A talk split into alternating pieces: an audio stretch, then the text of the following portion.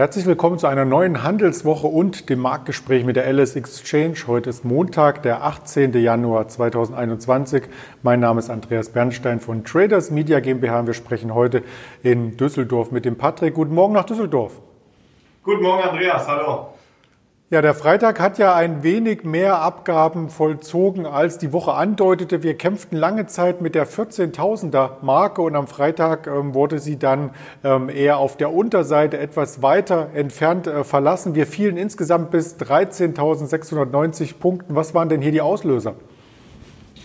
Ja, ich glaube, es ist immer schwer, so konkrete Auslöser festzumachen.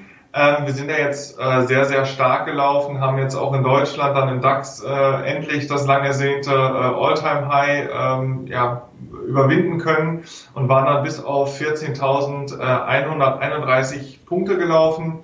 Ähm, allerdings ist das Umfeld jetzt natürlich wieder schwieriger. Also es gibt ja diese Mutation des Coronavirus, was dann noch ansteckender sein soll. Da ist dann die Frage, ob der Impfstoff wirkt. Und insgesamt ist es jetzt eben so, dass dort äh, wieder so ein bisschen Unsicherheit aufkommt ähm, in Deutschland, was jetzt auch ähm, weltpolitisch vielleicht nicht so den Einfluss hat, aber wird auch wieder über Lockdown-Verschärfungen äh, gesprochen. Also dort werden wir morgen dann neue Erkenntnisse äh, bekommen, wie die Bundesregierung hier weiter äh, verfährt und ob es vielleicht noch mal drastischer wird, ob es vielleicht Ausgangssperren geben wird, was alles natürlich auch negative Einflüsse, Einflüsse hätte auf die, auf die Wirtschaft. Und ähm, so ist jetzt, glaube ich, dass ein bisschen Unsicherheit äh, im Markt ist und äh, dass das aber jetzt auch nicht verwunderlich ist, dass wir dann auch mal 400 Punkte wieder schwächer notieren ähm, als jetzt zum, zum All-Time-High. Stehen jetzt, glaube ich, heute Morgen bei 13.750, als ich gerade noch im Handelssaal war. Ähm, von daher ist das, glaube ich, äh, relativ normal, dass man jetzt nach so einem langen Run dann auch nochmal konsolidiert. Äh, wichtig wird jetzt sein, dass wir das äh, Vorkrisenhoch äh, aus dem Februar, dass wir das irgendwie verteidigen können. Äh, ansonsten haben wir darunter auch noch ein paar Unterstützungen in Form von gleitenden Durchschnitten. Ähm, da kommen dann die äh, 50-Tageslinie, 90-Tageslinie und auch 200-Tageslinie. Ähm, also wir sind da äh, noch ganz gut unterstützt. Allerdings, äh, wie ich gerade schon gesagt habe, nach diesem äh, wahnsinnigen Run kann es auch eben sein, dass man dann nochmal äh, stärker konsolidiert, ähm, was jetzt auch nicht verwunderlich wäre. Äh, von daher, ähm, ja, mache ich mir da wenig Sorgen, äh, selbst wenn es auch nochmal äh, einen Tick runtergehen sollte. Die Börse läuft hier womöglich der Entwicklung ein Stück weit äh, voraus und die höheren Börsenkurse aus dem letzten Jahr, insbesondere auch in den USA, machen sich dann letzten Endes auch bei den Banken in den Bilanzen bemerkbar. Am Freitag haben schon drei Großbanken ihre Ergebnisse vorgestellt. Wie sahen die denn im Detail aus? Ja, also wir hatten zum, zum einen äh, die, die Citibank ähm, und natürlich auch Wells Fargo und äh, JP Morgan. Ähm, ich würde einfach mal mit der Citigroup äh, anfangen. Insgesamt muss man sagen, dass es für Banken ähm, ein relativ schwieriges Jahr war. Äh, das Niedrigzinsumfeld besteht nach wie vor. Ähm, die die Corona-Pandemie hat auch ihr Übriges getan äh, und die Gewinne beeinflusst. Und so ist es bei, bei Citi jetzt auch äh, im Speziellen gewesen, dass dort der Nettogewinn auf 4,6 äh, Milliarden äh, Euro gesunken ist ähm, und die Erträge auch insgesamt um 10 Prozent nachgegeben haben auf 16,5 äh, Milliarden Dollar. Ähm, und ja, im Gesamtjahr steht jetzt auch ein Gewinn von 11,4 Milliarden Dollar bei City, was äh, einem Rückgang von etwa 41 Prozent verglichen mit dem Vorjahr entspricht. Also man sieht hier schon, dass dort ähm, ja, massive Beeinträchtigungen dann auch stattgefunden haben, was sich dann auch in den Ergebnissen logischerweise widerspiegelt. Die Citigroup ist der mittlere Wert, quasi, wenn man die Marktkapitalisierung sich hier anschaut, von beiden Werten, äh, von allen drei Werten. Der schwerste Wert ist JP Morgan Chase, der kommt nämlich auf 420 Milliarden Dollar Marktkapitalisierung. Wie sah es denn bei diesem Wert aus?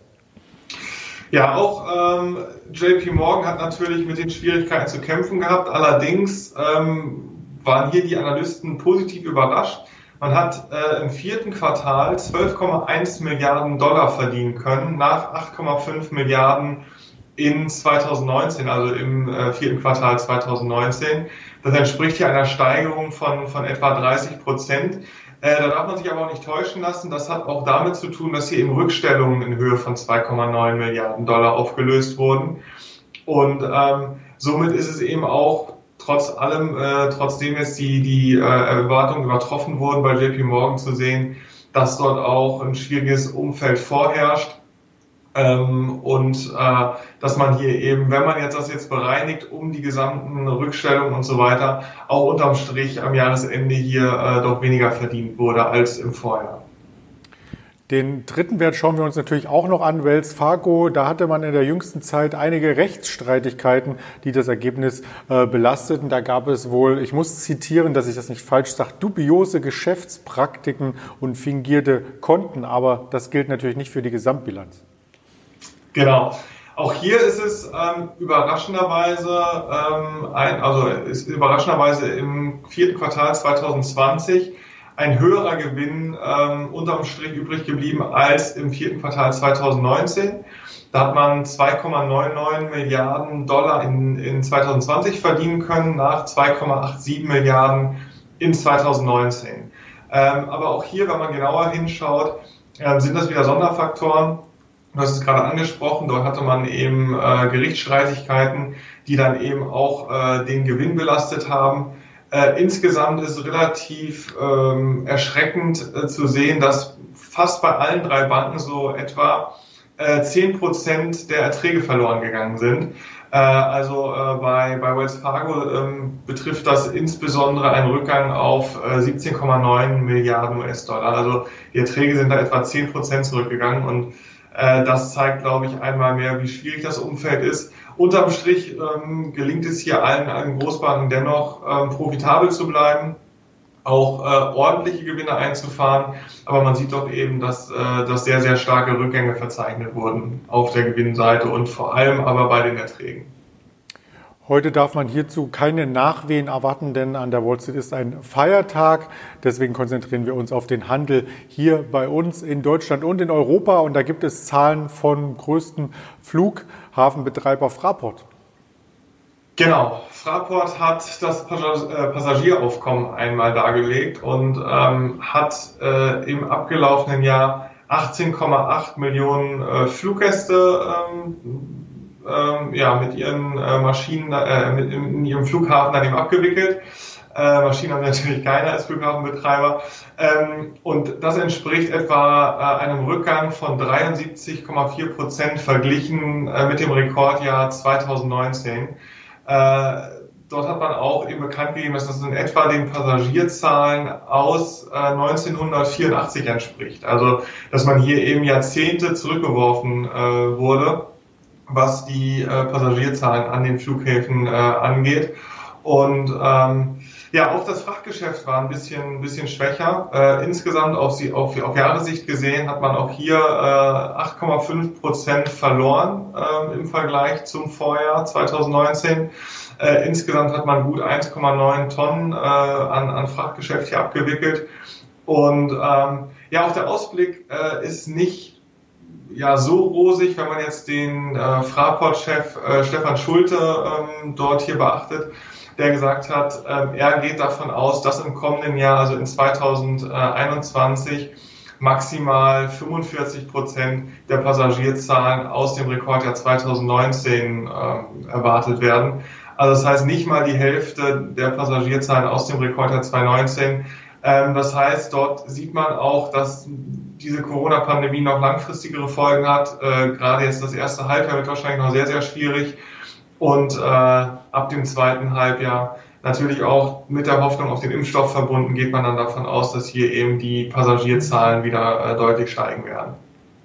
Die Impfstoffe und Corona sind also auch dort ein Thema und äh, Fraport hat hier etwas ganz Besonderes wieder erreicht und zwar das CIIV-Zertifikat wurde letzte Woche hier wieder quasi äh, vergeben und das ist vom Center of Excellence for Independent Validors in Pharmaceutical Logistics, also quasi ein zeitkritisches und temperatursensibles äh, Zertifikat ähm, für die Pharmabranche wichtig, äh, dass nämlich die Medikamente hier auch ohne die Kühlkette zu unterbrechen von A nach B kommen und ich glaube, das hört man auch sehr, sehr gerne. Was sagt denn der Aktienkurs von Fraport? Der äh, Aktienkurs ist jetzt auch schon wieder deutlich erholt äh, seit dem äh, Corona-Tief.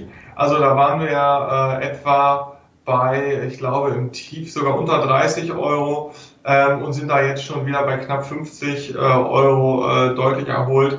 Ähm, einfach was man auch am Gesamtmarkt sehen kann, dass dort eben auch wieder, wenn man jetzt Reisekonzerne anschaut, Airlines und eben auch äh, die Flughafenbetreiber, dass dort schon wieder etwas Erholung dann eingekehrt ist. Das werden wir hier weiter entsprechend updaten. Ganz lieben Dank erst einmal an dich, Patrick, nach Düsseldorf für die Expertise und einen erfolgreichen Start in die Handelswoche. Danke, wünsche ich dir auch, Andreas. Auf Wiedersehen. Und wir sehen uns auch gerne morgen früh hier wieder zum Marktgespräch mit der LS Exchange. Bis dahin sind die anderen Kanäle natürlich hier auch für Sie geöffnet und mit Informationen äh, vorbehalten. Und das wären Instagram, äh, Facebook, Twitter und als Hörvariante Spotify, Deezer und Apple Podcasts. In diesem Sinne kommen Sie gut in diese Woche. Ihr Andreas Bernstein von Traders Media GmbH zusammen mit der LS Exchange.